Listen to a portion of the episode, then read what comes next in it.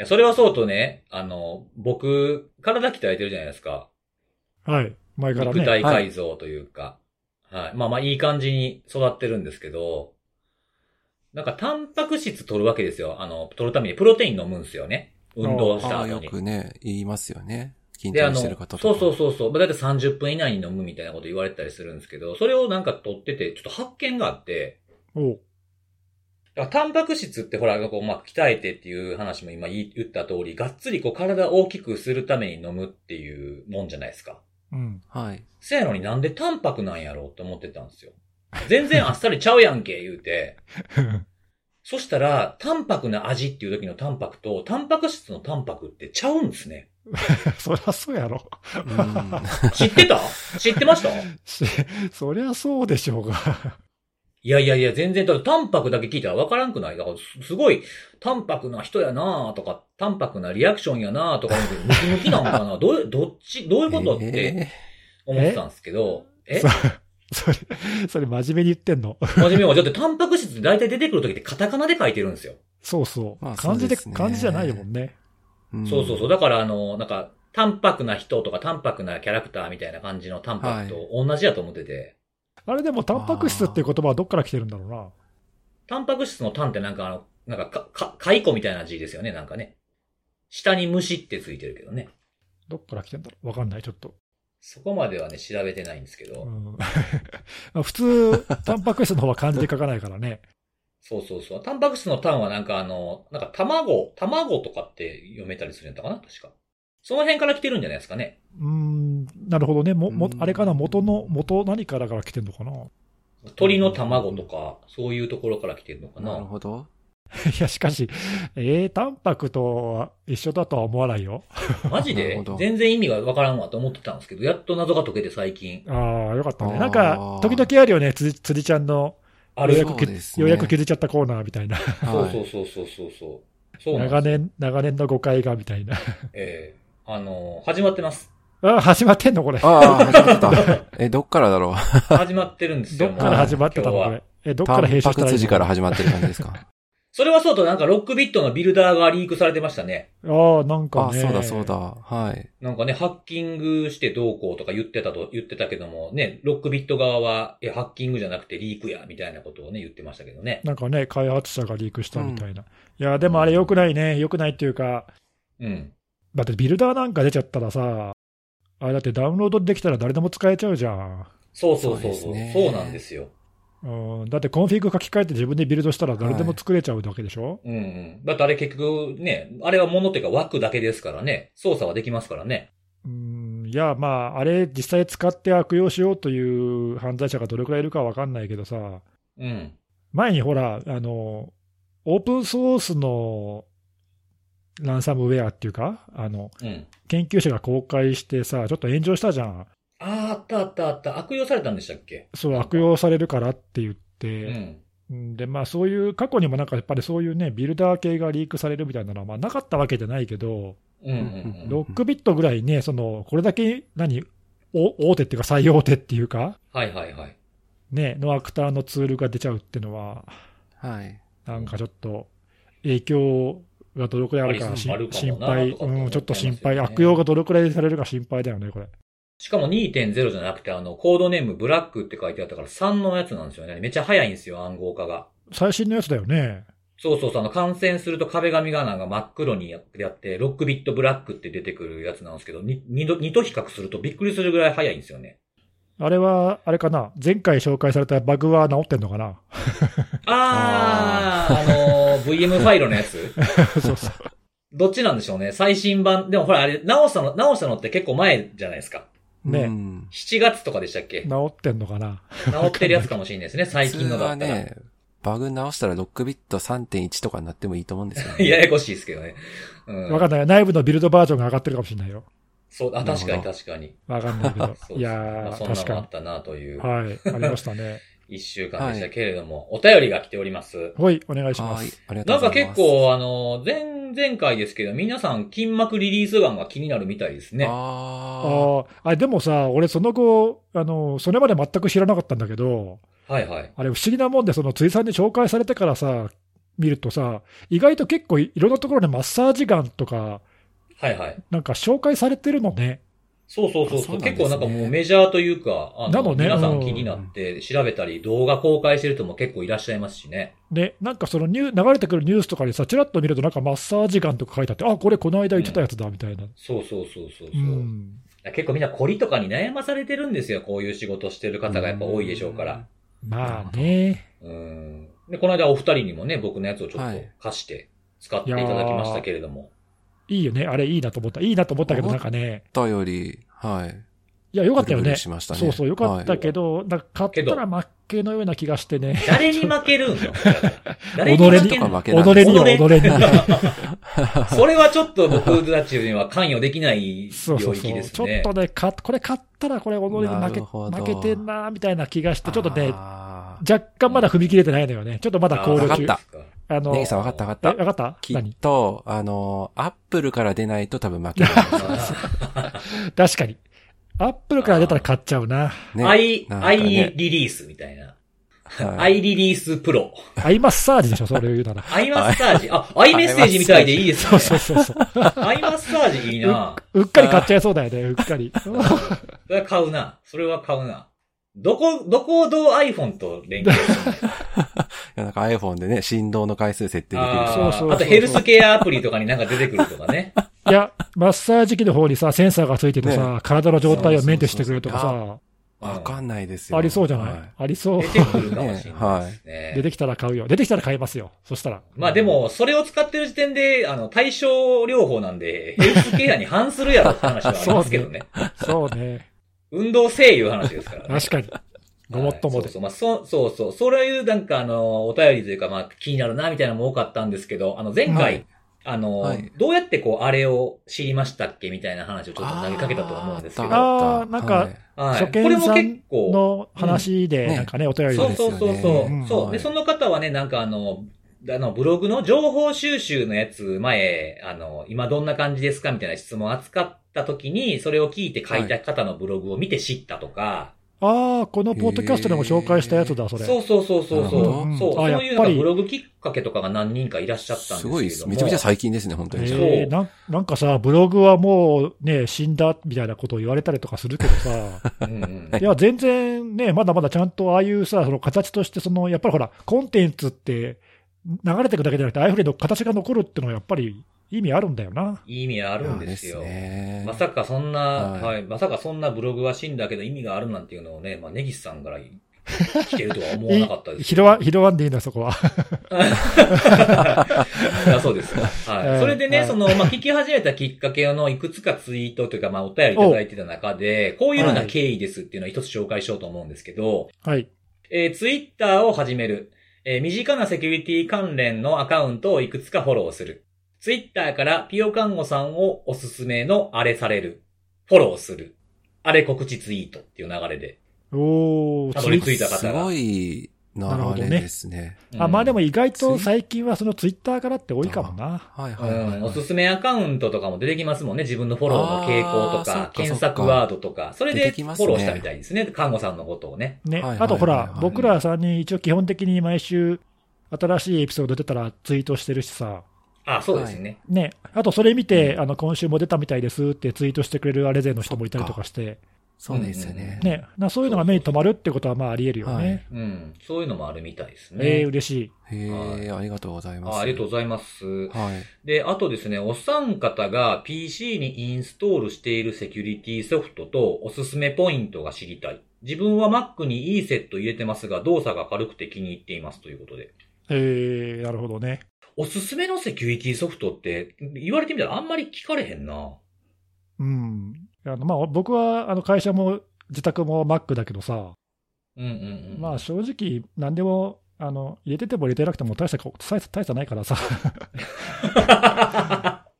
まあ個人で使ったりするやつとうんか、Mac とかはね。あまあ仕事用は別によ、仕事は仕事で会社の多分ルールっていうのはどどの会社もあると思うんで、はいあ、そうですね。まあそれは別だけど、まあ自宅用はまあ正直何でもいいんじゃないの、お守りみたいなもんだからさ、好きなもの入れてもいいと思うけどあーまあ確、かにね。うんうんうん。まあそれ以外にできることもあるしね。そうそう、あの、Mac だったらね、ちょっとおすすめとして、お、あのアンチウイルスじゃないんだけど、うん。はい。あの、オブジェクティブ C っていうところ、サイトが出してるフリーのソフトがあって、これはね、非常に優れているので、おすすめですね。僕も自宅のパソコンに入れてます。パソコンというか Mac に。うほうほうほうほうあの、ネットワークのあのアクセス制御とか、うんうん。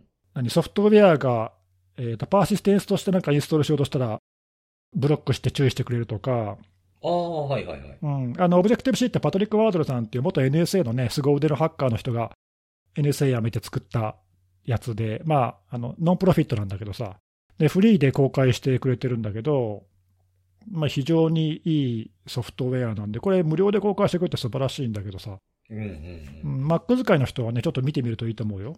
おー、そうなんですねうん。おすすめです。はいはいはい。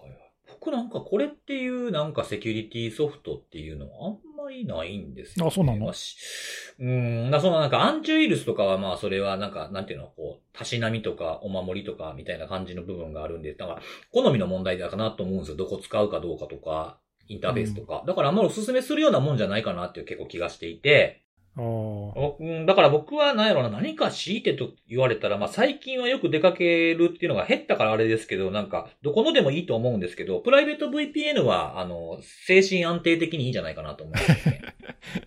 プライプライベート VPN のはね、うん。普通の人はいらないよ。なんかほら、でもさ、みんなさ、あの、フリーの Wi-Fi 繋いだらダメなんでしょとかってみんな言うのよ。言わ言わないでしょ、今時。嘘本当？言うの？うん。ホテルの Wi-Fi とか、ああ、今時ほとんど全部もう暗号化されてるからさ、うん。別に VPN で守んなくてもいいんじゃないの？かな。なんかこう、安心しますけどね、僕は。やっぱお守り的な感じ。まあそうですね。ここ、まあここ2、3年はね、出かけてというかその宿泊伴うようなものがほとんどないから、うん。はい。使ってないですけど、ずいぶん前とかはもうずっと使って、もうだから10年以上使ってるもんね。なんだかんだで。VPN ね。まあ、まあ、そうね。まあでも VPN、まあそうね。まあ僕も使ってるっちゃ使っそれ、それぐらいしかないんですよ使ね。ってるけど、うん、まあそんなに別にな、普通の人にお勧めするほどのものかっていう気もそうなんですよね。ね。うん。うん。まあそんな感じかな。そうですね。はい。はい。あと最後の お便りなんですけど、あのー前回のほら、バナナの話したでしょ？バナナジュース。うん。うん。あこれ、あ、はうんい。これも結構、これもあの、お便りいただいたんですけど、えっと、お家でバナナジュースってミックスジュースのある関西文化圏だからだったりするのだろうかと。大阪人の私にとって一人暮らし始めるとき必要な家電、ミキサーは結構上位。スーパーの半額で買った完熟バナナが常に冷蔵庫にありますというお便りをいただきました。え、そもそもさ、ミックスジュースってのは関西の文化なの、いや、えっとね、ミックスジュース自体の発祥はちょっと僕も知らないですけれども、あの、こっちで、こっちが、まあ、関東で飲むミックスジュースと、関西で飲むミックスジュースは全然味が違います。あ、そうなの？えそうなんだ。えーはい。あの、こっちのミックスジュースってほとんどオレンジっていうかみかんが買ってるんですよ、味。うん。でも、はい関西のは、あの、バナナがめちゃくちゃ強いです。あ、そうなんだ。あドロド、ロ、ドロドロしてるし、かなりはいはい。その辺のテイストがちょっと違うのね。なるほどね。そうそうそう。だから僕も、その、あの、まあ、祖父母の家によくいた頃があったんですけど、この、まあ、ちっちゃい頃にね。うん。はい。その時によくミックスジュース作ってくれましたよ、うちの祖母が。あ、それがやっぱりバナナがメインだったわけ。そうそうそうそうそう。ああの、ー喫茶店で飲んでもそうですよ。なるほどね。うん。そうそうそう。なんで、まあ、ミキサーは上位ということだという、あれでございますけれども。なるほど。そうなんだ。はい。あとは、あの、バナナジュース関連で言うと、あの、まあ、まあ、盛り上がらなさすぎておもろいっていうお便りがいくつか。俺もさ、あれはい前回編集しててさ、うん。ぜ 全然話題が広がってないんだけどさ、うんなぜ、なぜか面白いんだよね。なんかね、そうそう、なんかこそれがう、面白いみたいそな。盛り上がりそうな話題でも、僕だけ一人盛り上がって、塩対応の二人が何とかしようとしてるけど盛り上がらんってよっぽどのネタやな、思いましたけどね。うんだって、俺、ユーニコと書いてバナナジュースいいよねしか言ってないもんね。そうなんですよ。あんだけ何もできへんことってあんねんなっていうこと思いましたね。こんだけ一緒にやってきてね。ね。はい。そういう感じのお便りが多数来ておりましたということでごはい。あざいます。りがとうござはいい、ます。じゃあ、今日もセキュリティのお話をしていこうかと思うんですが、えー、前回ちょっとあの、荒れかぶりということで、えー、ちょっと時間少なめだったかもしれないという看護さんから行こうかなと。おー、はい。はい。今回は何でしょうか？はい。今回は被ってないと思うんですけども、はいえー、今回はですね、あの、ニトリ、お皆さんももしかしたら使ってらっしゃる方いるんじゃないかなと思うんですけども、うん。そちらの、えー、ニトリアプリっていう、まあ、いわゆる会員向けの、うん。えー、スマホアプリっていうのが、えー、ありまして、まあなんかポイントがいくら溜まってるとか、まあ会員証代わりにできるとか、そういった機能を持ったアプリがあるんですけども、そのニトリアプリに対して、えー、不正アクセスが発生しましたといったあの公表が9月の20日にされまして、まあ今日はちょっとその不正アクセスの件を取り上げたいなと思ってるんですけども、まあ、あの、不正アクセスでな、あの、中身になったんだか、何だったのかというところについては、あの、ニトリ側は、えー、まあ、ニトリ以外の、別のサービスなどから、まあ、入手したとみられるようなメールアドレスやパスワードといったものを使った不正アクセスを受けましたと。まあ、いわゆるリスト型攻撃と、うん。えー見られるものを受けたのではないかということを推測しているという形で公表しておられてまして、うん。で、実際に不正アクセスというか不正ログインをされた恐れのある件数っていうのが、えーまあ、13万2000件ということで、で、判明したのが9月の、えー19日、えー公表のまあ1日前というところなんですけども、えー不正ログインが、えー行われていた期間としては、9月の、えー15日から、えーまあ、実際に発表のあった20日まで、まあ、なので、まあ、判明した後も、えーしばらく続いてたってことですよね。えー20日まで続いていたと。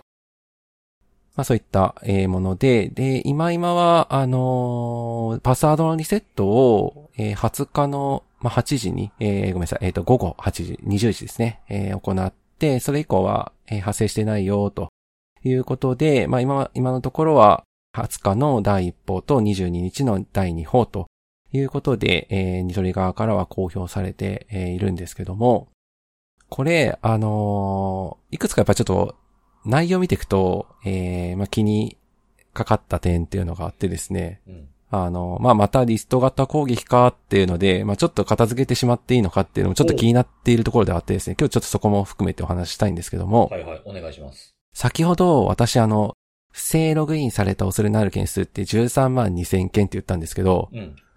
これあの、まあすごい私の感覚的な話から言うと、結構多いなっていうのが、多いですね。ね、これ成功した数ってことでしょ？そうそうそうそう、うん成功したと見られる件数なんですね。これ、ユーザーって、ニトリぐらいだとな何万ぐらいいるんだろうね。100万アカウントぐらいあるのかな？ああ、もどれぐらいトータルの件数があるのかっていうのは、まあちょっと公表資料などには記載がなかったので、ねちょっとその辺はわかんないですね。まあ、結構な数の人はいてもおかしくないかなと思いますけど。そうだよね。まあでもそれでも13万ってやっぱ多いよな。多い多い。多いですよね。うん。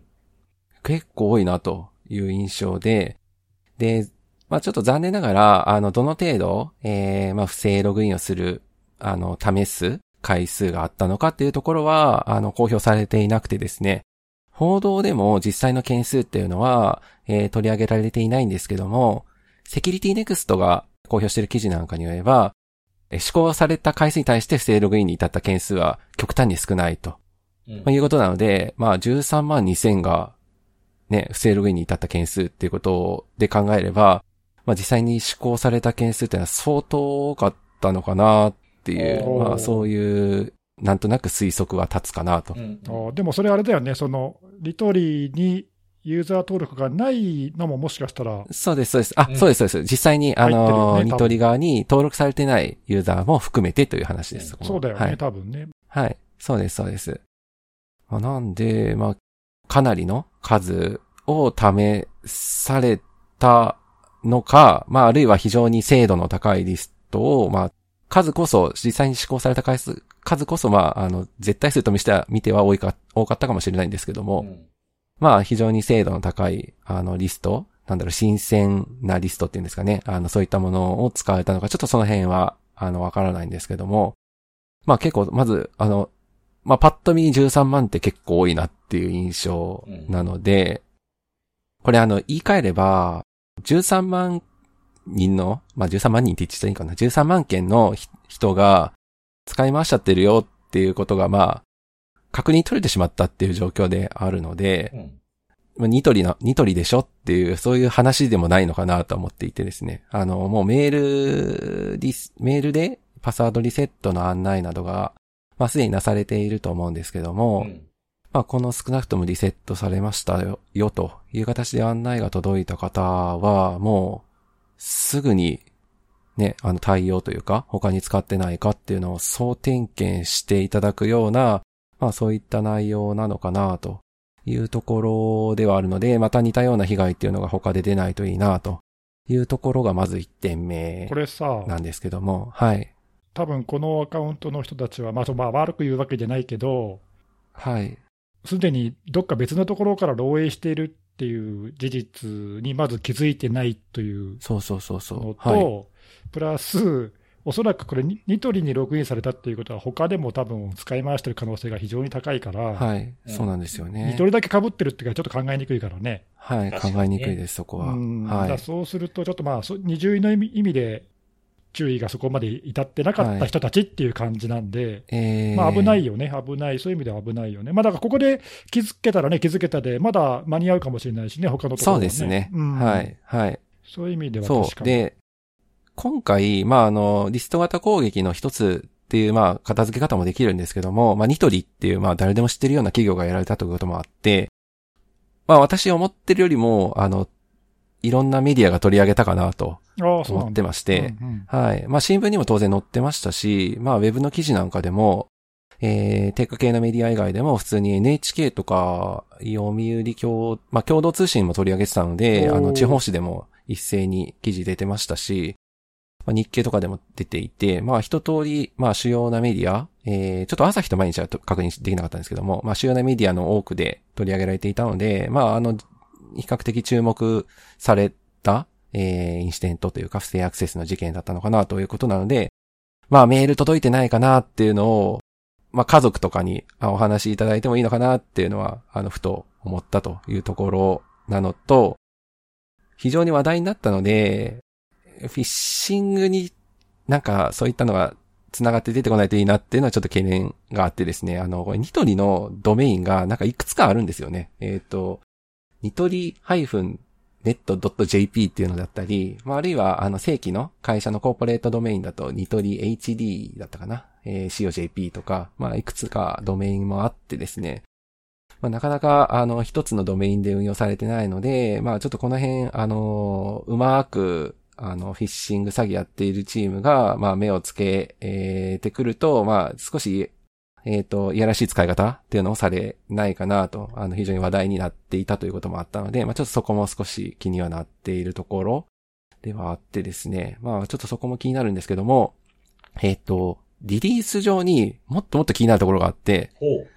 はい。あの、まあ、これ、あの、もう今、今だ、まあ別に今更普通だろうって言われちゃうとそれまでなんですけども、この度弊社のスマートフォンアプリ、ニトリアプリから、ニトリネットのニトリアプリ認証プログラムに対しっていうのが書かれていて、うん。あ、そうそう。俺もそこが実は一番気になった。うんうんここ、めちゃくちゃ気になって私、うん。え、ニトリアプリから不正ログインされたんっていうのが気になって、あの、なんか、まあ、この手の不正ログインの、えー、まあ、リスト型攻撃の事例っていうのは、まあ、あの、一般的、一般的っていうかな、これまでよく見られたケースで言うと、まあ、普通にウェブアプリケーションがあって、うんまあ、そこに対して、まあ、ID パスワードのセットをひたすら試すみたいな、なんかそういったのが比較的よく目にするケースではあったんですけども、今回のこのニトリアプリの、えー不正ログインの話は、まあ、あの、公表された情報をまま取れ取れば、アプリからアプリのその認証プログラムに対して行われたっていう書かれ方がしていて、まあ、報道でも、えー確かニトリアプリからみたいなような書き方がされていたので、まあ、そういうやり方っていうのが、やり方というか、まあ、目、目をつけられるところというか、あの、そういったところが少し変化してきてるのかな、というのはちょっと気にはなったんですよね。で、まあ、あの、ポチポチポチとやるレベルじゃなくて、それこそさっき言った13万2000件っていうのが成功回数なんであれば、まあ、これのね、10倍、あるいは100倍の件数が試されていてもおかしくないわけなので、まあ、それを、まあ、ある、まあ、おそらく機械的にやっているんだろうとは思うんですけども、まあ、あの、アプリを使ってそういった機械的な、こう、や、やれるような、そういう仕組みを整えているのかなとか、ちょっといろいろ、この最初の一文のこの書き方っていうのが結構気になったんですよね。ちょっとそれ以上の情報っていうのは書かれてないんですけども。俺はなんか、あの逆にそのアプリからって書いてあるのは、なんかちょっとミスリードではないかという気もしてんだけど、あのこれ、ニトリってさ、PC 用の通販のサイトもあるじゃない。うん。あります。で、多分アプリ版もあって、両方ともおそらくアカウントは同じだと思うんだけど、わざわざスマホアプリの認証の仕組み、認証プログラムに対してって書いてあるってことは、まあ、多分認証の仕組みは多分違うんだろうね、きっとね。うん、うん。そうですねで、。そっちのスマホの認証の方のフロントのサーバーのところにアクセスが来たっていうことを指してアプリからって言ってるんじゃないのかな。ああ、かなるほど、なるほど。と、ちょっと僕は思ったんだけどね。別に実際にアプリから来たかどうかじゃなくて、うんうんうんうんアタックが来たのが PC 向けの認証のサーバーじゃなくて、アプリ向けの認証のサーバーに来ましたみたいなことなのかなと。思って、で、それはもしかしたら PC 版とスマホのアプリ版の処理の仕方が違うとか、監視の仕方が違うとかわかんないけど、ああ、そうそうそうですね。そうそう。私もちょっとそこはやっぱり、アプリだから少し監視が、ね、手薄というそかう、まあ、そこまで、ね、考えたかどうかはわかんないけど、ひょっとしたらそういった意図があって、ええなんかあえてそのそっちを狙ったみたいな、なんかそういうのはありそうだよね。はい。そうですね、うんちょっとそこは気になりますね、やっぱり。今まで目をつけられてなかったところが目をつけられてくるようになると、まあ、ちょっと嫌だなっていう、まあちょっとそういう感じではあってですね。実はい際これ、そのまあ、4日、5日で検知してるから、まあ、あの別にお遅くはないとは思うけども、まあでも13万件成功するまで気づかなかったわけなので、そういう意味では、まあね、そういうもしそういう意図があるんだとしたら、まあ、うまくはまったのかもしれないしね。そうですね。うん、はい。まあ、成功ケースになってしまったので、まあ、ある意味、まあ、ここに気づいてなかったとしても、まあ、これで、あ、こういう風にいけるんだっていう気づきを犯人側が得てしまえば、まあ、似たように、あの、他の、えー、まあ、アアプリというか、あの、アプリに対して、まあ、うん。あの、認証プログラムを提供しているような形態を取っているところに対して、もう、不正ログインを試そうみたいな、なんかそういった動きが続くと嫌だなっていうのは、そうね、まあ、いろいろ、はね、こういうショッピングサイトとかで、まあ、スマホアプリとは言いながら、あの側だけでさ、中身普通のウェブアプリみたいな、ええうんはい何ら変わんないっていうところもあるりし、はい。まあ、いろいろ作りってそれぞれみみんなバラバラだから、まあ、それぞれにこうなんかウィークポイントがあってもおかしくはないし、そこが狙われるっていうのも、まあ、あのそんなにおかしくはないよね。そうですね。うんなるほど。ど、うん。確かにね、なんか攻撃する前の下調べとして、ウェブ、パソコンでアクセスするウェブ版とアプリの通信先が違うとかっていうのが攻撃者のチェック項目になってくるかもしれないってことですよね。そうですねなんかうんまあ、その辺、何か事前の調査で気づいたのかもしれないよね、そういうところにね、わかんないけどね。なんかあの、まあ、どのサービスかっていうのは、なまあ関係なく、時々なんかウェブ版やめますとかっていうリリース出てたりするときよくありますよね、なんかね。あ、そう？アプリ、アプリのみになりますとかっていうサービスとかたまにありますよ。よ。まあ、そういうの多いですよね、本当最近はそう。そうそうそう。だからまあはい守るポイントを減らすためなのの提供か、せずにってそいうう。。コスト削減、単なるコスト削減かもしれないですけど、まあなんか一本化した方がいいみたいな動きもあるのかもしれないなっていうのは今、カーノさんの話聞いてちょっと思いましたね。あーまあ確かにね、今、ほら、あの PC 持たずにスマホから何でもやっちゃう人たちが多いから、そうそうそうそう。はいスマホの方にね、そのいろんなサービスとかシステムを寄せるっていうのは、まあ別におかしくはない自然ですよね。んそうですね。なんかリスト型攻撃って、まあ、よくあるとは言いつつ、まあちょっとなんか、これぐらいこう、わーっとこう、普通にツイートとかで流れてくるのって、ちょっと最近ではあんまりなかったかなっていう印象がありますけどね。そうですね。なんか夏前にちらほら続いたなっていうのうんは、あったよねの記憶に少しあるんですけど。ちょっと病んでる感ありましたよね。はい。その後、はい。落ち着いたというか、まあ、あの、公表されている事例っていうのはないので、まあなので、まあ、あの、少しは間が空けて、また、あの、同じような事例が出たな、とは思いますね。はい。まあでも分かんないよね、こういうの、その、ね、起きてても気づいてなかったり、気づいてても別に公表してなかったり。はい。ああ、そうそうそうそうそうそうう。んはい。こういうのがまた水面下でね、あの広がっちゃうとよろしくないというか、なかなかやっぱりユーザー側のさ、そねはいその使い回しをやめるっていうのは、もう正直、10年言ってて、そんなに変わら変わらないので、はい。うんこれはね、そんなに急にいきなりバッとなくなるなんてことは、ちょっと想定しにくいから。そううんもうや、やってる前提で考えないといけないですね。そうだねサービス提供者側も。うんはい。確かにフィッシングに発展とかもね、2、3年ぐらい前にニトリのフィッシングサイトとかでも話題になりましたからね。また出てくるかもしれないですよね、こういうのね。うん。そうですね。ちょっと、変な、あの、攻撃っていうのが続かないといいなとは思いますね。ね。はい。はい。はい。わかりました。ありがとうございます。はい。はい。えっ、と、じゃあ次僕行きますかね。はい、お願いします。はい。えー今日僕が紹介するのは、えっ、と、アメリカのニュージャージー州が、えーまあ、ランサムウェアの攻撃、ランサムウェアを使った攻撃を行った、まあ、イラン人の、えーお3人起訴しましたというお話。おなんか今、お三方って言,、はい言わなかった。うんちょっと、お三方って言うんかなって。言いかけおなかった三方って言,、はい言いかけてないよ。いや いやいや、そんな犯人に王とかつけなくていいじゃないですか。なんか今、言い言いかけたように聞こえたんだけど。あ、ほんまですか、はいじゃあ編集、編集で綺麗にしといてください。練習で、はい。はい。はい。で、えーこれどんな話かというと、まあ、基礎、これ基礎上が、あの、公開もちろんされてるんですけれども、その日付自体は8月10日、今年の8月10日になってあったんですが、ニュースになったのが最近だったんですね。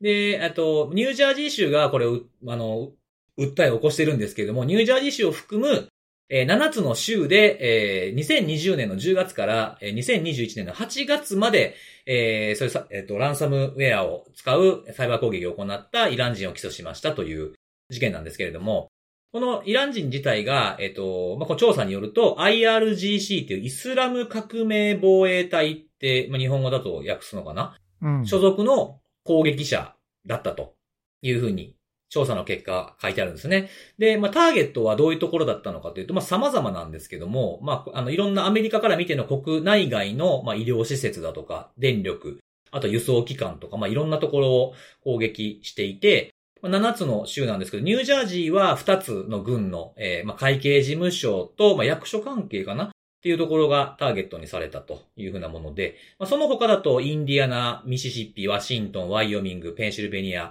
イリノイというところがあったんですけれども、このうち、えー基礎上ざっとちょっと見た限りだと、支払いに応じたのは1個だけみたいで、金額が、あ、これちなみに、えっと、ペンシルベニアの、えーか家庭内暴力のシェルターですね。そういったところが、えー最終的に1万3000ドルかなの支払いというもので、まあ、元々の要求金額は1ビットコインというふうに書いてあったんですけれども、うん。それに支払いに応じたという。まあ、金額的にはちょっとこう、あの、これ二重脅迫系だったそうなんですが、まあ、そこ他と比べるとちょっと少なめかなという感じはしなくもないですね。で、えっと、アメリカから見て国内外の組織がターゲットにというふうに言ったんですけど、アメリカ以外では、イギリスとかイスラエル、ロシア、あとイラン、まあ、自国ですよね、が含まれていたと。うん。うんで、これに関して、あの、まあ、この IRGC というふうなところに属していると見られるというふうにあるんで、まあ、国家が背景にあるような攻撃ではないかという見方もあるんですけども、これに関しての調査をあの、マンディアントがしていまして、まあ、犯人はこの IRGC に所属しつつも、まあ、犯罪者として副業をしていた可能性があるんじゃないかということも述べているとあいうことなんですね。なんか前からそういうのは時々あったよね、なんかね。ーそうですうね。ん。はい小遣い稼ぎ的な感じというかね、はい。なんかそうそう、ね。政府の下請けで稼いでいて、ついでになんかええ。自分の金も稼いじゃおうみたいなね。はい。そうできますからね、技術的にもね。はい。で、まあもちろんこれはあのよくあるパターンで起訴されているのみで逮捕はされていないとうんうんうんいうふうな状態になっている。で、えーこの攻撃に利用された、まあ攻撃の、まあ利用者脆弱性の手法とかってとこなんですけれども、これあの時期がさっき言ったみたいにちょっとあの前になるので2020年の10月から21年の8月までの、えー話が書かれてあったんですが、使われたのはもう皆さんおなじみの 40net の 40OS の脆弱性で20181339とか、それに関連するようなものはい。と、えっと、多分このポッドキャストだと、ネギさんが昔紹介してくれたかな、あの、MS の Exchange うん。の ProxyShell の脆弱性ですね。あの、いくつかの脆弱性を組みあ組み合わせて実現する攻撃あるじゃないですか。うんうん。あれが使われていたというふうな、まあ、初初手の入り口はこれでこじ開けてきたというふうなことが書かれてありました。で、さっきあの起訴状にあった期間以外にも、あの攻撃っていうのは実はしていてですね、まあ範囲に入ってないだけなのかもしれないですが、Log4j の脆弱性で VMware Horizon を狙うような攻撃っていうのもしてきていたというふうに書かれてありました。で、えそれはあの、今年に入ってからの、まあ、今年の2月とかもそういった2件、2件ほど VM や Horizon の脆弱性、まあ、Log4j の脆弱性ですね。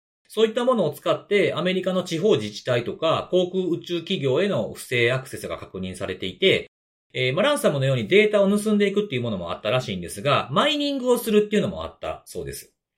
なので、えー今年に入ってからもま活動はしている。まあ、逮捕されてないんでね、えー活動しているというふうなものです。で、実際のランサムの部分というか、その、どうやってそのデータを使えなくするのか、システムをロックするのかというふうなとこなんですけども、さっきもえちょっと言った通り、えーパターンとしてはばらまきとかそういったものではなく、えー二重脅迫になってるんですけれども、暗号化するっていうふうなところの手法は、まあ、ランサムウェアを使うというものではなくて、結果的にランサム状態を引き起こすっていうふうに言った方がいいのかもしれないですね。乗っ取った、あの、ホスホストを使ってですね、えービットロッカーを強制的にアクティブにして使えなくしちゃうっていうパターンですよ。なんかビットロッカー使うあのアクターって、多分他にもはい。そうですね。いるよね。うん。まあ、そんなに珍しい手法ではないよね。そうそう。珍しいもんだとあの、Win の、WinRAR、まあ WinRAR とかって言ったりしますけど、あれでパスワード付き ZIP にしちゃうとか、Win パスワード付きファイルにしちゃうっていう脅迫手法も過去にありましたよね。うんうん。うん。で、例えばこれもそのビットロッカーを強制的にアクティブにしてっていう風に、えーやって、で、ランサムノートは、まあ、ネットワーク内の端末のどっかにテキスト形式で、あの、このメールに連絡してこいという風なランサムノートを置いていくのに加えて、えーロックビットとかも使う手法ですけど、プリンターで印刷をして、そのメールアドレスを、えー連絡してこいという風な感じで脅迫をしてくるというパターンだそうです。うん。で、えーこの例自体も結構あのー基礎上とかは結構いろいろ詳しく書いてるんで、興味ある方見ていただければいいのかなと思うんですけども、この事件のやつをこう僕調べてみていて、なんかこう世の中全体的にっていうと言い過ぎかもしれないですけど、なんかランサムイコールロシアみたいなイメージがちょっとなんか強くなってんのかなと思うんですよね。おー、なるほど。うん。だから、だからまあ、僕の調べてる範囲でもそうですけど、あの、地図にピンを、被害組織のピン立てると、まあ、あの、旧ソ連あたりにはピン立たないじゃないですか。まあまあ、ロシア語圏の犯罪者がよくやってるっていうイメージは確かにあるよね。うんそうそうそうそうそうはいうんまあそういう、まあもちろんそういったルールを敷いてるランサムのグループもいるっていうのもあって、ああいう結果になると思うんですけど、ええうんまあそれって結局ランサムの手法って別にロシア人特有のものでももちろんないですから、やっぱアクターによりけりなんだなというふうに思うわけなんですよね。で、今回の先ほど言ったその攻撃者はその小遣い稼ぎをしてるんじゃないかみたいな言い方をしていたあのマンディアンとの意見が正しいとすれば、まあ副業的に金銭目的であるので、まあロシアだろうが自国の、自国に対する攻撃であろうが、まあ一緒になってくるっていう。あの、ランサムのラースのアクターってロシアあたりはやらないけど、まあこれは自分の自国にも攻撃してるわけですよね、この攻撃者は。うん。うん。なので、その辺もあんま関係なくなってくるんやなっていうのをこの見てて、えー思いましたね。なので、まあ、攻撃を受ける、まあ、我々もそうですけれども、これを聞いてる方々もそうですけれども、まあ、あの、攻撃者側の事情に関係なく、まあ、攻撃そのものをやっぱり見定めて、まあ、誰がしてるじゃなくて、どういうふうにしてくるっていうのは、やっぱり、あの、対策を行っていく上では必要かなっていうふうにも思いましたね。あともう一つ思ったのは、あの、使ったツールとかの、えー、ハッシュ値とか、IOC 情報とかも載ってるんですけども、CISA の文書とかに。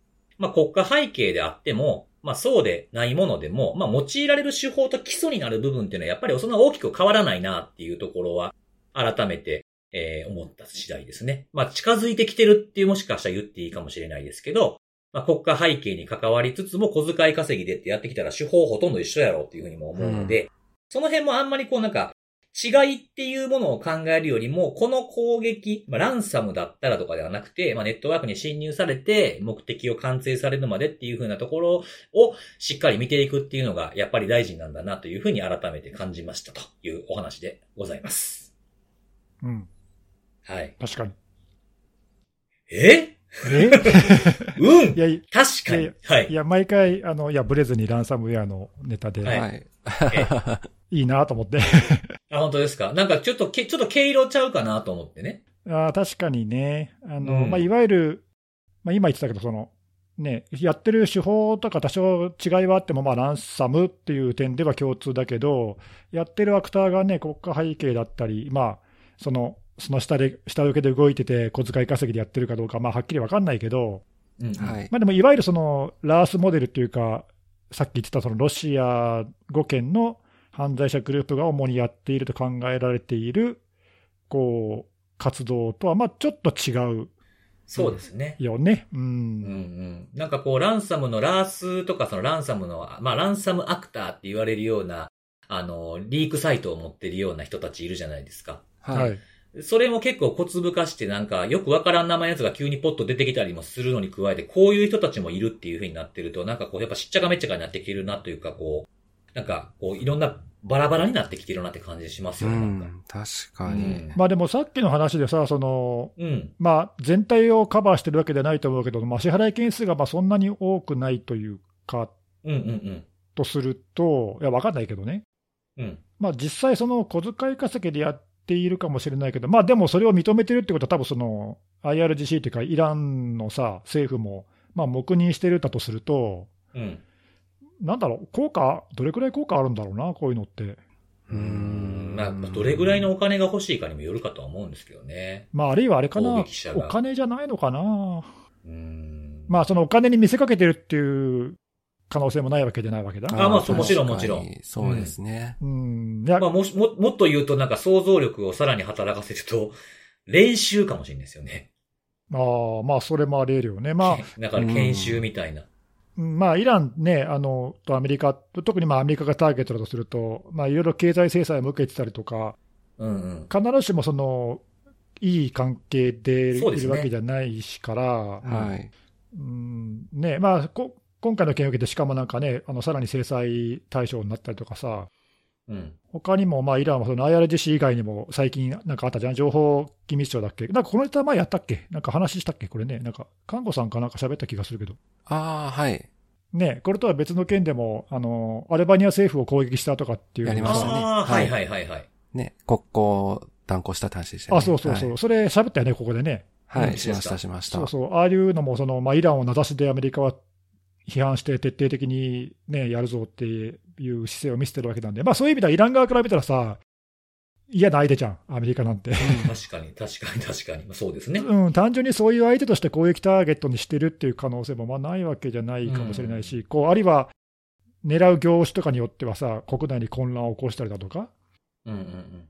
だからその金銭とは違ううん目的でやってるのかもしれないけど、まあ、もしかしたら、その、そういう、まあ、混乱を起こすためのもあれば、小遣い稼ぎのも全部が全部一緒とは限らないしね。そうだね、うん、うん。まあ、医療施設とか、ね、電力会社もやってるってことを考えたら、まあ、インフラなんでね、これ。そうそう、んね、うんだからそういうのも含めて、どのくらいのそのインパクトがあったのかなっていうのは、うんうんうんうん。ちょっとわかんないけど、まあ、それにどのくらいこのイラン側が力を入れてるのかもちょっとわかんないけど、そうですね。うん、それに見合う効果が出ているのかどうかっていう感じだね。うんうんうん。なんかこう、イランで、基礎でランサムっていう風に言って、ちょっと寒さも思い出しました、僕。ああ、俺も思った。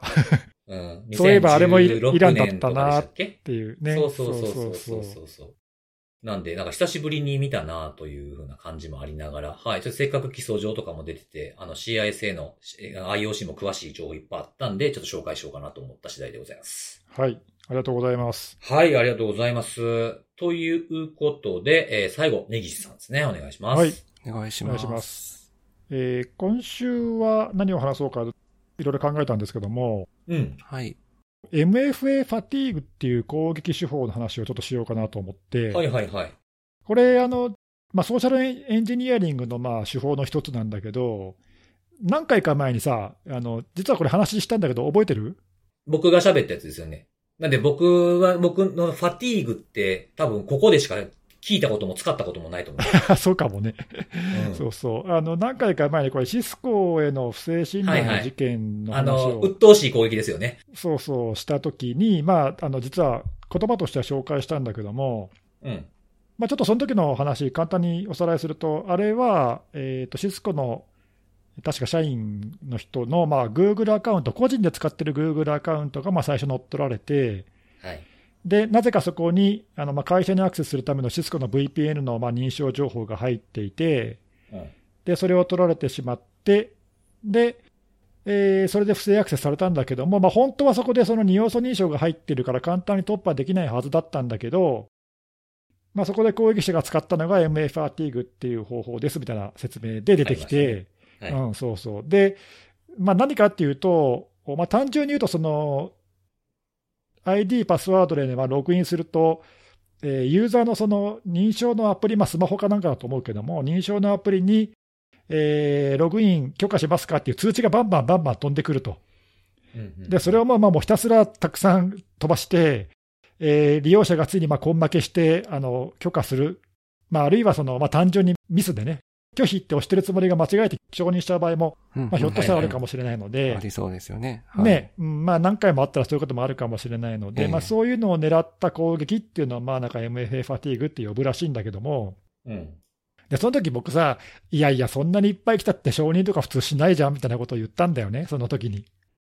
そんな単純だけに引っかかんないでしょみたいなことを言ってたんだけども、うんあの今週、それをまああえてなんで取り上げたかっていうと、実は今週、そのウーバーに不正侵入っていう事件がまあ報道されて、で実はそこでもこの MA ファティーグっていう手法が使われましたって言われてて、うんうんはいはい。えおいおいおいと効果あるじゃんみたいな、結果、結果で取るがな、言うてね。そう、結果で取るじゃんみたいな話で、まあ、ちょっと改めてね、取り上げようかなと思ったんだけども、うん。はい。あのまあ、ちょっとまだウーバーの件は今、まだまさに調査中ではっきりしないんだけども、一応今のところ、ウーバーが公表している例はどんな攻撃だったかっていうと、これもね、えーと、いやらしいなって感じなんだけど、まあ、外部の委託業者、エクスターナルコントラクターって書いてあるんで、まあ、外部の人なんだけども、うん。ウーバーへのアクセス権を持っている外部の委託業者のアカウントがまず侵入されましたと。はい。なんだけども、えーと、ウーバーが言うには、えこの人があらかじめマルウェア感染、まあ多分インフォスティだけだと思うんだけど、マルウェアに感染してて認証情報が盗まれていましたと。で、攻撃者はそれをダークウェブで買いましたとうんうん。書いてあって、あのまあ、買ったっていうのをどうやって裏を取ったのか分かんないけど、おそらくって書いてあるんで、まあおそらく買ったんだって言ってんだよね。だからイニシャルアクセスブローカーから、まあ多分買ったんだよ。はいはい。ウーバーってのだから、ね、狙って買ったんだろうね、きっとね。うん、分かった上でね。分かった上でね、うん、まあ、うんあのそういうこともあるでしょということなんだけど、うんでそこからおそらく、まあこれもちょっとはっきり書いてないんだけども、そのアクセスするための多分 VPN から侵入したようなんだけど、でここで本来であれば、二要素認証で弾かれるはずだったんだけど、うん。えーまあ、そこでえー攻撃側はこの MFA ファティーグを使って、まあ、それを突破しましたというふうに、まあ、ウーバーのリリースには書いてあるんだけど。で、えっとまあ、それに加えてね、ちょっとまあこれはあのはっきり裏が取れてないので、どこまで本当か分かんないけども、その攻撃者自身が自分はこうやったっていうことをまあコメントしているらしくて。でそれによると、ね、その乗っ取ったそのアカウント、お外部のその委託業者の人のアカウントに対して、1時間以上、なんかこの二要素認証のその承認のリクエストを送り続けたと。うん。うっとうしいですね。うん、で、鬱陶しいよね。で、1時間以上散々散々送りつけて、嫌がらせを、嫌がらせというか、まあ、やった後に、WhatsApp 経由でこの人にコンタクトを取って、うん。自分は Uber の IT 部門の人間であると。で、今なんかちょっと認証リクエストいっぱい飛んでるでしょと。うん。で、飛べたかったらこれ一回承認してくれと。うんうんまあなんかちょっと具体的にはどういうふうに喋ったか分かんないけど、まあおそらくそういうような感じで、あのこれはまあなんかのエラーですみたいな多分ことを言ったんだと思うんだけど、おそうん。らくね。押しても問題ないですよ、とそうそうそうそう、あのちょっと今止ま、止まんないから、とりあえず止めたかったら押してくれと。うん。まあなんかそんなようなことを言って、なんかどうもし騙して承認させたっぽいのね。うんうんなので、まあ、まさにソーシャルエンジニアリングで、まあ、突破したというようなことが、まあ、公益側はそう言ってると。うん。うんまあ、それが、まあ、仮に本当だと仮定すると、実はこれ、シスコの時にも同じことを実は言ってて、うん。あのまあ、これこれも辻さんがあのポッドキャストで紹介してくれてるんだけども、うん。あのシスコはそのリリースの中でビッシングって言ってるんだけど、音声使ったまあフィッシングですって言ってるけど、まあ、あのやってるとは結局同じで、シスコのリリースにも、うんサポートの人間を装って、ユーザーを信用させましたっていうことが書いてあって、で僕はてっきりさ、あのそのビッシングの手法と MFA ファティーグっていうのは、あの別々にやったものだと思ってたのね、いくつか試した中のなるほど、なるほど。別々の手話だと思ったんだけど、はい。だからでもこれ聞くと、ウーバーの話を聞くと、どうもおそらくこれは組み合わせて合わせ技で使われたんじゃないかなっていう気がしてきて、ファティーグを実現するためのビッシングってことですね。うん、おそらくだけどね、分かんないけど、その認証リクエスト散々いっぱい飛ばしといて、はいはい。で、なんかいかにもサポートっぽく電話してきて、ごめんごめんみたいな、ちょっと一旦承認しといてみたいなことを言ったのかなっていう、まあこれは想像だけどね。うん。まあ、ありそうですよね、でもね。ねありそう。うんうんで、これだったらさ、その、うっかりユーザーが承認したりだとか、その諦めて押すまで待つとかっていうことをしなくても、うん。まあ、角度高そうじゃない。まあ、促すわけですしね。即効果出そうですよね。そうそう、こういうその電話でソーシャルエンジニアリングっていうのは、まあ、その得意な攻撃者はやっぱ本当に言葉巧みに騙す騙すのがうまいんで、うんうん。まあ、やられてもおかしくはないなっていうちょっと気がして、で、ちょっとだからそういう意味で、あ、なるほど、そういうのと組み合わせるのかっていうので、ちょっと僕は単純にね、メイファティーグっていうのを、なんあの何でもかんでもとりあえず送りまくるだけの手法と思ってたらちょっと違うねと、うんうんうん。うん、いうことで、まあ、ちょっと改めてこれはあの脅威として見直した方がいいぞと思ったので、おー気づきがあったわけですね。そうそうそう、まあ、ちょっと今日改めてもう一回紹介しようかなと思ったんだけど、うん。で、これでね、まああのまあ、こういう手法があること自体は、まあ、そんなに別に、あの今更って感じももちろんあるんだけど、うん。まあ、そもそもさ、その二要素認証の仕組みってたくさんあるけど、このいわゆるこのプッシュ通知によるこの認証の仕組みっていうのは、まあ、いろんなところが Google だったり、マイクロソフトだったり、うんうん。大手もやってるし、あとこの Uber はどうもデュオセキュリティのシステムを使ってたみたいなんだけど、はい。デュオセキュリティでもなんかデュオプッシュなんとかとかっていうなんか仕組みがあって、やっぱりアプリにプッシュで飛んでくるっていうのを、それをポポチッと押すだけで承認できますっていう仕組みあるんだけど、まあ、これやっぱりもともとそのフィッシングに弱いし、あのうっかり承認しちゃう可能性もあるので、間違って押しちゃうときあるかもしあるかもしれないですね。ポチって、あーみたいなね。そう、自分で押すつもりなくてもうっかりってことはあり得るから、もともとその利便性は高いけども、セキュリティ面ではちょっと強度が弱いっていうことは、もともと言われててさ、うんうんうん。で、なんか、だからそのあの悪い面が出ちゃったなっていう感じなんだよね、はいはいはい今回ね。うん、なので、あのまあ、そのセキュリティ面だけを考慮するのであれば、その従来からある、そのいわゆるワンタイムパスワードのコードをアプリで作ったやつは、まあ、それをあのウェブの画面で入力するとかさ、ううんうんん。あと最近は逆に逆方向で、ID、パスワードを入力してログインすると、その入力画面に数字が出てきて、はい。その数字を認証アプリに入れなさいっていう、その入力と出力が逆になってる、あべこべになってるような、ありますね。うんはいそういう認証のフローの仕組みもあるんだけども、マイクロソフトなんかそういうの提供してるんだけど、そうですね。はい。まあ、いずれにせよ、そのユーザーがそのタップだけでログインを承認できないようにするっていう、あのまあ、ちょっと利便性は低下するけど、その分、うんセキュアですっていう手法の方が、まあ、良かったねというか、それだったらおそらくこの方法だったら、まあ、それでもな、ソーシャルエンジニアリングで電話かかってきて、そうですねうん番号入れてくれってしてください言われたらとやか、やっちゃう可能性はまあなくはないけど、えうんあのワンタップでっていうよりは、まあもうちょっといいかなっていう感じだよね。まあちょっとワンクッション置くとね。そうそうそうそう。うん、で、さらに言えば、まあここでも何度も言ってるけど、そのファイドのセキュリティキーみたいな、その物理キーだったら、まあそもそもこういうことは起きないので、うんうん。リモートでね、ログインしようと思ったってあの無理なんで、まあその方がいいけど、まあその分ね、あの利用者の利便性は低下するし、簡単にまあ導入もできないよなっていうのがあって、はい。まあ、なかなかね、こうちょっとこう、どれも帯に短したすき流しじゃないけど、難しいよなって、その意味ではその、このプッシュ通知っていうのは、そのバランスをうまく取った方法ではあったんだけどね。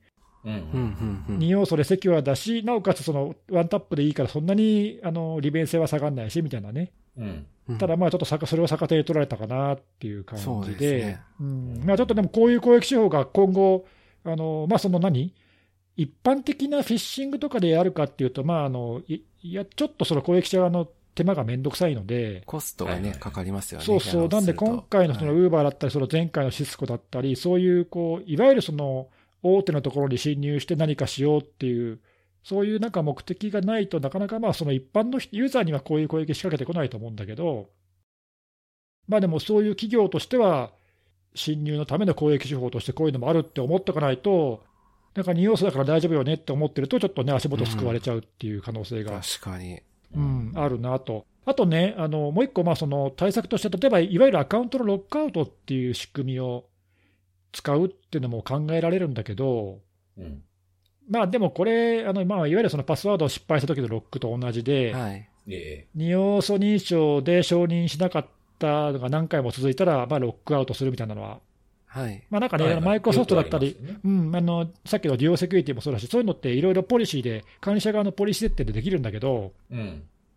まあ、これもね、あの例えばさ、あの5回失敗したとか、10回失敗したら、まあ、5分、10分ロックアウトしますみたいな、例えばそういう設定になってたとすると、うん。そうすると、まあ、5分、10分だったらまた来るわけで、それが、はい。それが何回も何回も続いたら、まあ、結局あんま変わんないじゃん。うんうん。だからまああくまでもその緩和策に過ぎなくって、まあ、その間に管理者がなんかこう、手を打つとか、うん。あるいはユーザー自身がなんかパスワードを自分で変更して使えなくするとかね、なんか、やっぱなんか対応しないことにはちょっと決定打にはならないんで、確かに確かうんまあ、だからそういうのも組み合わせつつ、あとはその不正アクセスのモニタリングも強化するとか、なんかいろんなことを組み合わせてややんないと、まあちょっと防げない、そのさっきのその認証の仕組み自体を変える以外に、いきなり防ぐ仕組みがあるわけではないので、に。うんまあ、利用者に、ね、注意を促すっていうのも、まあ、あるっちゃあるけど、うん。うん。まあ、それで防げるんならね、あの話は早いけどさ、うんうんうん。まあ、うっかり者はいるわけだし、こういうのに騙される人はいるわけだし、そうですね。うん、まあ、なかなかこう、うまいとこついてくるなっていうかさ、攻撃側も。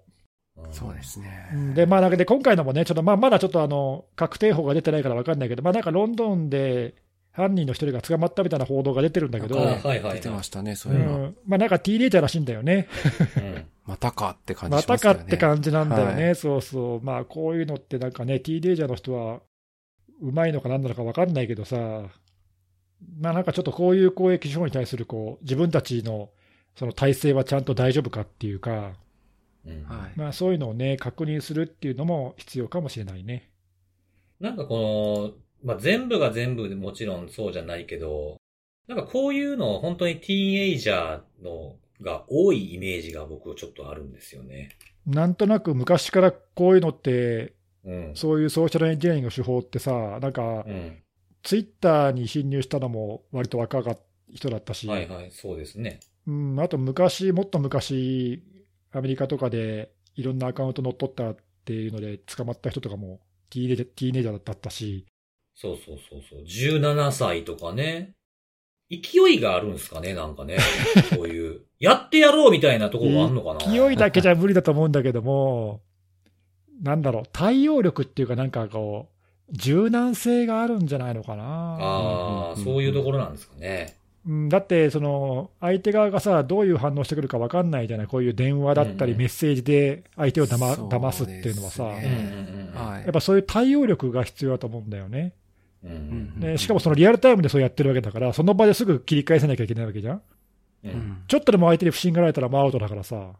そうですね。もう二度と開いてくんなくなりますもんね、そこの扉は。そうそう。だからそういう、こう、なんだろう、その場でのその切り返せるあの対応力っていうか、なんかそういうのが長けてる。まあ、必ずしもそれが別に若い必要はないとは思うんだけど、うんうん。なんかね、そういうの目立つよね。わかんないけどね。そうなんですよね。いや、ちょっとね、あの、改めて、あの、そっか、こういう MFA ファティーグってあんまりバカにもできないなと思ってさ、なんかこそうですねう、う。ん、認証リクエストをひたすら送り続けるだけなんて誰でもできんじゃんみたいなことを思ったけど、はい。いや、意外、意外とそうでもないなと思って。ね。いや、さっきなんかコストが高いって私言っちゃったんですけど、うん何か、なんか技術的な、あの、と、きっかけがあって、そのコストが、あの、自動的に、機械的にできるみたいな時になったら、もう本当に、ね、目も当てられないというか、あの、一般のね、方々にも影響が及びかねない話でもあるので、確かに確かに。と怖いですよね。いや、なんか確かにこね、あの、電話もそうだけど、メッセージとか電話とかでもなんか別に、今時だったら AI とかのボットでいけそうだもんな。そうなんですよ確かに確かね。はい。ひょっとしたら自動化できそうだもんね。に。そうなんですよ。そういうのがさ、MFA ファティーグキットとかって売られたらやばいよね。そうそうそうそうそうそう。それが誰でもできるみたいな感じになったらね、ちょっと嫌ですよね。うんいや、でも今までのそのサイバー犯罪者とかって、そういうその、ね、手法がだんだんそうやってキット化して売られて、一般化してっていう流れをたどってるから、そうそうその流れじゃないですか。だから今はその、今きっかけのタイミングっていうんですか？はい。いや、本当に必ずしも全然それ、あのね、夢物語でもなんでもなくて、はいありえるよな。本当にちょっと嫌ですね、そうなったら。ね。ああ、厳しいですね、これは。はい。まあ、そういう手法があるよっていうことをちょっと改めて皆さんにも知っておいてもらおうかなと、はいええはい思いました。そうですね。なんか逆に人が電話してくるよりも自動音声みたいなんでかかってきた方が信じるかもしれないとかもありますもんね。ねそうそう逆にね、そうそうそう確かに、うんそれはあるかもね。あ、うちこんなのなんか導入したっけみたいなね。え それっぽかったら信じちゃうかもしれないよな。そうそうそうそうう。んなんかよくよく落ち着いて考えたらおおかしいけど、なんかここに電話してくださいっていう風にサポートなんでかけてくださいっていう風に言ってかけたところが犯人やとかもあればあるかもしれないですしね。そうそうそうそうん確かに。いや、でも、そういう、こう何、攻撃を受けてる時とか、あるいはその、何かトラブってる時の精神状態ってやっぱ普通じゃないので、うん、ん焦っちゃいますからね。う。ね。冷静な判断力ってやっぱそういう時に求めても難しいと思うんだよね、利用者にね。確かに。うんはい。うんだからそういうのに依存しないようなやっぱ仕組みになってないと、ちょっと厳しいかもね、ええ今後ね。うんそうですね。なんかこういう攻撃見るたびに、いや、それ、やろうと思ったらできる手法かもしれへんけど、まあ、あんまり起きひんのちゃうって思いつつも、そう思ったことをちゃんと人に話すときには言え込まないといけないなと思いましたね。うんうん。レアケースやけど、なんかそんなのはまあまあないって思っとっていいですよ、みたいな言い方をしちゃいかんなと。こういうの見るたびに思いますし、超えてくる、うん超えてくるもんなっていうのをこう、聞いてて思いました。確かにね、難しいよね、うんそのほら、実際に今もぼ僕もさ、言ったけどさ、そのウーバーとかシスコみたいなね、大きいところは気をつけなきゃみたいなことをちょっと言っちゃったけども。まあ、実際の脅威として、確かにそんなに別に広く誰でも当てはまる脅威じゃないと思うんだけど、今回のやつうんうんって。うん、そうですね。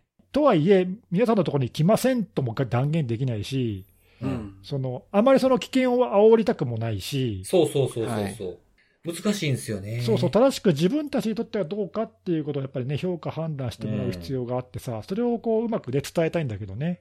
うん。なんかちゃんと優先順位をつけつつ、それがどれ、どっちを先にするべきかっていうことと、あとはなんかこう厳密にしすぎることによって分かりにくくなるっていうことも避けないといけないから、ほんま説明って難しいなと思いますよ。ね、うん、なんか自分には関係ないって思ってほしくもないけど、かといって、ね、そうそう。必要以上に危険って思っても困るしね、そうそうそうそう。そうでうんすね。そのはい、その辺は難しいけどね、ちょっと MFA ファティーグっていう名前だとちょっときついかもしれないですね。確かに、まずね。これうん。は日本だとこれ、なんて言うんだろうな、ねまだ多分なんか、言葉ないよね、あるあるですよ疲ね。弊、疲弊、なんか直訳ぐらいしかないですよね。そうそうそう、直訳っぽいのはまああるんですけど、なんか、しっくりこないですよね。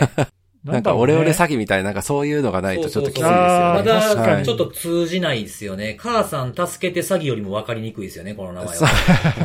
うですね。まあでもそういう意味では、そういうこう名前って伝えるときには重要かもね。ええ、はい。うんうんちょっとそれも考えないといけないですね。分かりやすい。まあ、そういうのはちょっと得意な辻さんに任せるか。なんで得意になるはいのか分からへんけど。は。はいということで、ありがとうございます。はい。ありがとうございまはい。した。ということで、じはゃあ最後ちょっとおすすめのあれではい終わろうかなと思うんですけれども、いします今日はですね、あのーなんて言うんですか、こうご期待にお答えして、お、お音楽を紹介しようかと来ました来たね来。た来思いまして、あ、ちょっと一個いい、前回、ほら、あの、おすすめじゃなくて、冒頭のさ、お便りのところかなんかで紹介してくれたじゃん。い。辻さんがあそうですね。した、した、した、した。の、うんトラビス・スコットとか、いや、もう聞いてみた。めちゃ、めっちゃよかった。リル・ダークとか。ああ、めっちゃよかったよ。ほんまですか？うん。え、じゃあ今日な、なしにする？今日。いやいやいやいや、頼むよ、ちょっと。ははいはい。い、お願いしますよ。いや、もう楽しみにしてたんですよ。あ、ほんまですか？え、ちなみに、はいあの、ど、ど、どのアーティストがよか、グッときましたか？え、あの、最初の、あのトラビス・スコットだっけ？あすごいよかった。ほんまですか？お、めマめっちゃ、今週ずっとリピートしながら仕事をしてたよ。おー、え嬉しい。いちょっと嬉しいわ、それ。うんはい、わかりました。じゃあちょっとその辺とはちょっと経路の違う感じで、はい。作業中とかにいいかなと思う曲を見繕ってきまして、はい。はい。えっと、そんなにこれ全然メジャーな方じゃないんですけど、イライジャ・リーっていう人で、うん。これはあの音楽プロデューサーなんですけど、結構若い方で、プロフィールに書いてあるやつがな、なんかいつの頃のことを指すのかわかんないですけども、18歳のプロデューサーって書いてあったんで、今多分せいぜい20代って21とか2とかだと思うんですけど、今、年そこから時間が経ってたとしても。うんうんうん若い。ね。そうそうそうそう。それ、そのイライジャ・リーっていう方が、そのや、出してる曲が結構 Spotify とかにもありますし、あと Amazon Music にもあるんですけど、あの、どんな曲調かっていうと、ちょっとね、なんかジャンルは難しいんですよね。でも聴いてる曲は、多分この人はなんかそのヒップホップとかも聴いてるし、クラシックとかそういうのも聴いてるでしょうけど、またジャズとかかな、多分この感じだと。すごい緩やかな、あのーもう朝コーヒー飲みながらとか聴いてもいいぐらい。